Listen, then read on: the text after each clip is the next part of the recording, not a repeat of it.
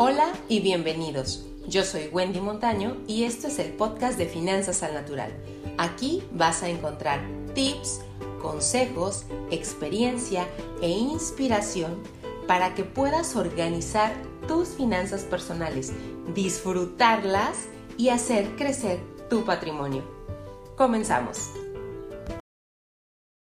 Hoy te tengo una pregunta. ¿Cada cuándo revisas tus inversiones? Y cuando lo haces, ¿qué revisas?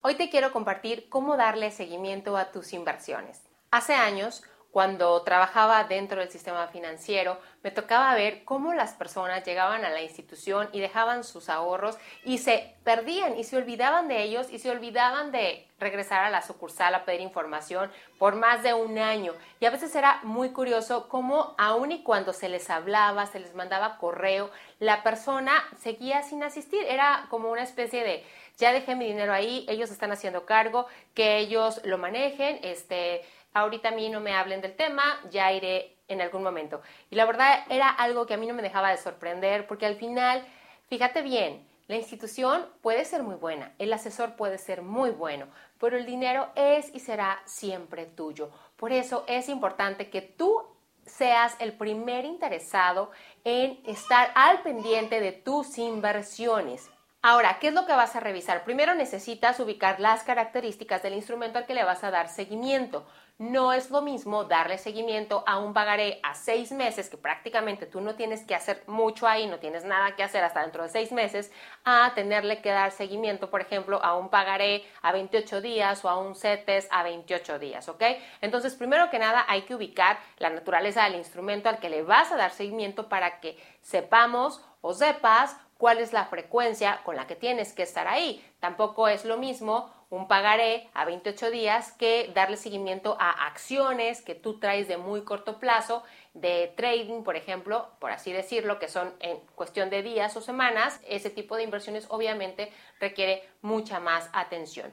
Entonces, lo primero es ubicar el tipo de instrumento, la naturaleza, corto plazo, largo plazo, qué es lo que voy a revisar para ver cuánto requiere de mi atención. Punto número dos es que revises que se estén cumpliendo las expectativas en cuanto a condiciones y también rendimientos que se esperaban. También hay que cuidar el tema de las comisiones, nuevos cargos o nuevas condiciones que sucedan con el producto. Muchas veces pueden cambiar las condiciones y si tú no te acercas no te vas a dar cuenta. Entonces, que hay que revisar que más o menos el estilo de inversión siga siendo el mismo. Esto sucede mucho, por ejemplo, en los fondos de inversión.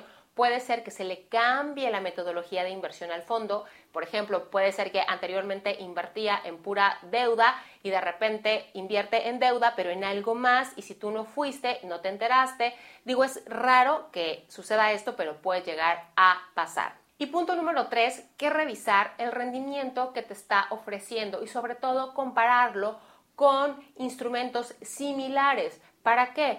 Para que si la opción que tú tienes está pagando mejor en otra parte o es muy similar a las condiciones de otras, otra institución, a lo mejor otro producto, igual que valores si te conviene quedarte con el que tienes o no.